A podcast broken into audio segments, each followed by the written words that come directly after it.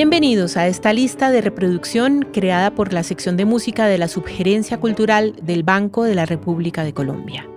En este episodio nos referiremos a la música coral para la Navidad en el cristianismo.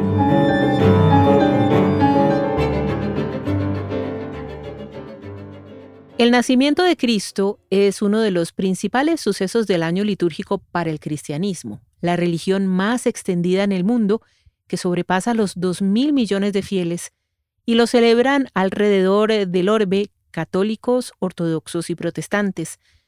Trascendiendo sus diferencias doctrinales, históricas o culturales, estas vertientes coinciden en la música como expresión idónea del significado e importancia de la Navidad, y en especial en la música coral. Los cantos, presentes desde siempre en las celebraciones navideñas, han recibido el influjo de la música folclórica y popular de cada uno de los muchos territorios en los que se profesa.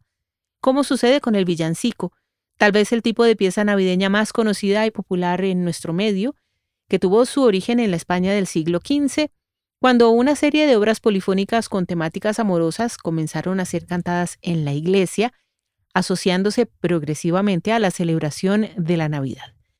Adicionalmente, existen en todas las confesiones cristianas obras sacras representativas de su historia y de sus tradiciones, que cumplen una función específica dentro de los diferentes momentos litúrgicos.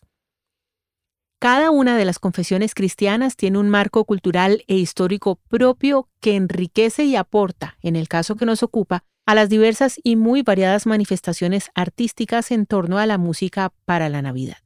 Intentaremos hacer un repaso general comenzando por la Iglesia Ortodoxa. Un somero recuento ubica su punto de partida en el año 313 después de Cristo, cuando el Edicto de Milán dio libertad de culto a los cristianos, que se multiplicaron por todo el Imperio romano. A cinco años de terminar el siglo, el imperio se dividió en dos. Imperio romano de Occidente, con Milán como capital, e Imperio romano de Oriente, cuya capital fue Bizancio, llamada luego Constantinopla y actualmente Estambul. Hacia el año 476 después de Cristo, el imperio de Occidente se disgregó en diversos reinos, mientras que el de Oriente, conocido como Imperio Bizantino, permaneció unificado por casi mil años más. Durante la Edad Media, todos los cristianos estaban bajo la jurisdicción del Papa, hasta que en el año 1054 Numerosos desacuerdos con Roma llevaron al cisma de Oriente, momento a partir del cual se separaron definitivamente ambas iglesias. Desde entonces, la Iglesia Ortodoxa reconoce solo la autoridad del patriarca de Constantinopla, hoy Estambul, y está conformada por iglesias independientes. La música litúrgica bizantina conserva aún hoy algunas similitudes con el canto litúrgico romano de la Edad Media, es decir, con el canto gregoriano. Ambos se cantan al unísono. Son exclusivamente vocales, aunque eventualmente se permite el uso de campanas. Y se expresan por medio de una estructura melódica de ocho modos, cuyo nombre original es octoijos. La gran diferencia con el canto gregoriano radica en un detalle sumamente característico del canto litúrgico bizantino, la presencia de una nota sostenida que lo acompaña de inicio a fin, el ison, rasgo primordial que le da su identidad incluso ante personas poco o nada expertas en esta música. Las melodías pueden ser silábicas o melismáticas, es decir, cuando se cantan muchas notas pronunciando una sola sílaba, y su interpretación está a cargo generalmente de coro masculino. La música litúrgica ortodoxa recibió del canto polifónico a capela propio de la tradición musical eslava, en el que intervenían tanto hombres como mujeres, una influencia progresiva y sostenida que le aportó riqueza vocal y variedad armónica. Estos rasgos se desplegaron con más libertad en el repertorio folclórico navideño sacro que se cantaba en lenguas vernáculas, recordemos, nativas. Algunos bellos ejemplos de esta música han sido grabados por coros como el Quartet Slavy, Le Voix Georgienne, las monjas del convento de Santa Elizabeth en Minsk, Bielorrusia, y el coro de monjes del monasterio Kiev Pershek en Ucrania, entre otros. Volteamos nuestra mirada ahora hacia el Imperio Romano de Occidente, en donde el canto gregoriano empezó a predominar a partir del siglo VIII después de Cristo y fue adoptado como canto litúrgico de la Iglesia Católica, desplazando a otras tradiciones musicales existentes y es aún hoy su canto oficial. Presenta una sola voz, es de carácter modal, como mencionábamos respecto al canto bizantino, y se entona durante la misa y el oficio divino. Hay multitud de textos importantes en el canto gregoriano, y muchos de ellos provienen del Antiguo y Nuevo Testamento, del libro de los Salmos y de otras fuentes poéticas. Los correspondientes a la víspera de Navidad y a la octava de Pascua, tema que nos ocupa en este episodio, también han sido utilizados en muchas piezas polifónicas del Renacimiento, como el motete O Magnum Mysterium de Tomás Luis de Victoria, obra para cuatro voces a capela que describe con asombro el hecho de que los primeros en ver al Salvador fueran los animales del pesebre. Este texto se cantaba en la Edad Media durante el oficio de maitines, la hora más temprana del amanecer, el día de Navidad, y fue empleado posteriormente en muchas composiciones más. En el periodo barroco, la música sacra recibió la influencia de la ópera, tan popular entonces por toda Europa, y esta particularidad se vio reflejada en la obra de varios compositores. Uno de ellos fue Marc-Antoine Charpentier, músico de la capilla real de la corte de Luis XIV de Francia, el famosísimo Rey Sol. Charpentier compuso varios oratorios, un tipo de obra en la que precisamente se vio reflejada esta situación, como Canticum in Nativitatem Domini Frigide Noctis Umbra, esto es, Canto para el Nacimiento del Señor, una fresca sombra matutina, escrito para un coro a seis voces que escenificaba la adoración de los pastores al recién nacido Salvador.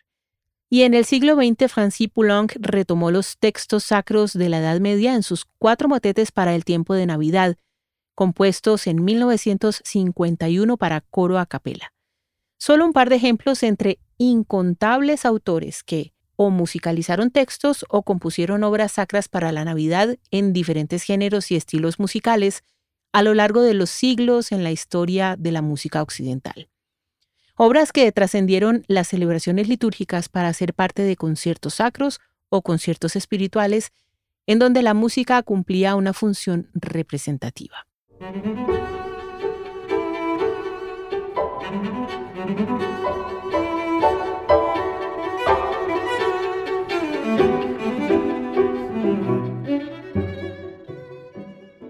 A comienzos del siglo XVI sobrevino una crisis en la Iglesia Católica cuando el fraile alemán Agustino Martín Lutero denunció públicamente los abusos de la Iglesia e inició un debate teológico y doctrinal que sacudió a la institución. Corría el año 1517 y a partir de entonces las ideas de Lutero empezaron a ganar popularidad, inspirando a otros a continuar con esta doctrina, el protestantismo. Uno de sus primeros actos fue traducir la Biblia al alemán para que los fieles tuvieran acceso a ella, cosa que hizo también con los cantos litúrgicos, además de simplificarlos, buscando así una mayor participación de la feligresía. De esta manera surgió el himno, forma silábica y sencilla, que posteriormente fue armonizada a cuatro voces transformándose en el popular coral, insumo musical fundamental interpretado por toda la comunidad protestante alemana. La labor musical de Lutero no paró allí, pues también adaptó al alemán algunas melodías gregorianas y multitud de cantos populares, compuso otros y encomendó muchos más con el fin de formar un nuevo cancionero para las celebraciones litúrgicas. Al cabo del tiempo, algunas iglesias protestantes dejaron de celebrar la Navidad, bien para diferenciarse de la Iglesia católica, o bien por considerarla de origen pagano, pero Lutero no se opuso a esta celebración. Muchos compositores protestantes legaron a la música inmensas obras maestras relativas a la Navidad, como Michael Pretorius, perteneciente al círculo estrecho de Lutero. Él armonizó varios himnos como La estrella de la mañana ha salido, que habla de la estrella guiando a los Reyes Magos, o Johann Sebastian Bach, uno de los más grandes compositores de todos los tiempos, quien incluyó muchos corales protestantes en sus composiciones sacras, especialmente en las cantatas que escribió para distintos periodos del año litúrgico. Además del oratorio de Navidad, Bach compuso numerosas cantatas para este periodo, entre ellas la BWV 110, Que nuestra boca se llene de risa, o la BWV 63, Cristianos grabad este día, obras que narran la historia del nacimiento del Mesías, la aparición de la estrella, de los Reyes Magos y la adoración de los pastores, entre muchas otras. Aunque Enrique VIII, monarca inglés en tiempos de Lutero, no se mostró muy de acuerdo con la doctrina formulada por el alemán, se declaró a sí mismo cabeza de la Iglesia de Inglaterra a raíz de fuertes desacuerdos con la Santa Sede, de manera que en 1534 rompió definitivamente su relación con el Papa de Roma, dando surgimiento a la Iglesia anglicana, conformada en la actualidad por varias dependencias autónomas en comunión con el arzobispo de Canterbury. Una iglesia protestante y reformada con características similares al protestantismo alemán, que en el ámbito musical realizó algunos ajustes a la inmensa obra de Lutero.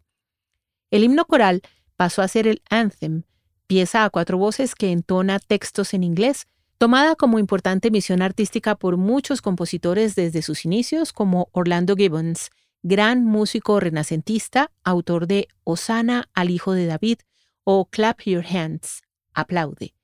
Uno de tantos músicos que han hecho de la tradición coral en Inglaterra una de las más reconocidas a nivel mundial, ámbito dentro del cual el repertorio para la Navidad es especialmente rico.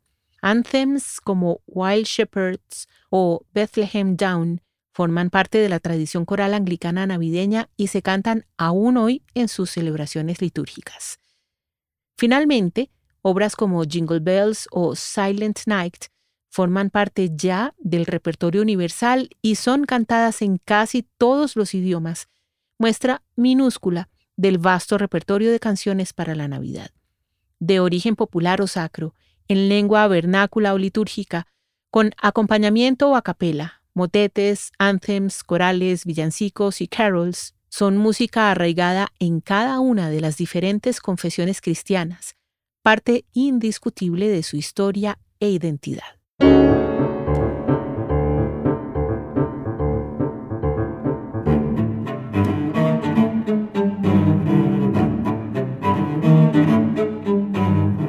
Los invitamos a escuchar la lista de reproducción Todas las voces todas, disponible en la cuenta de Spotify Ban Rep Cultural.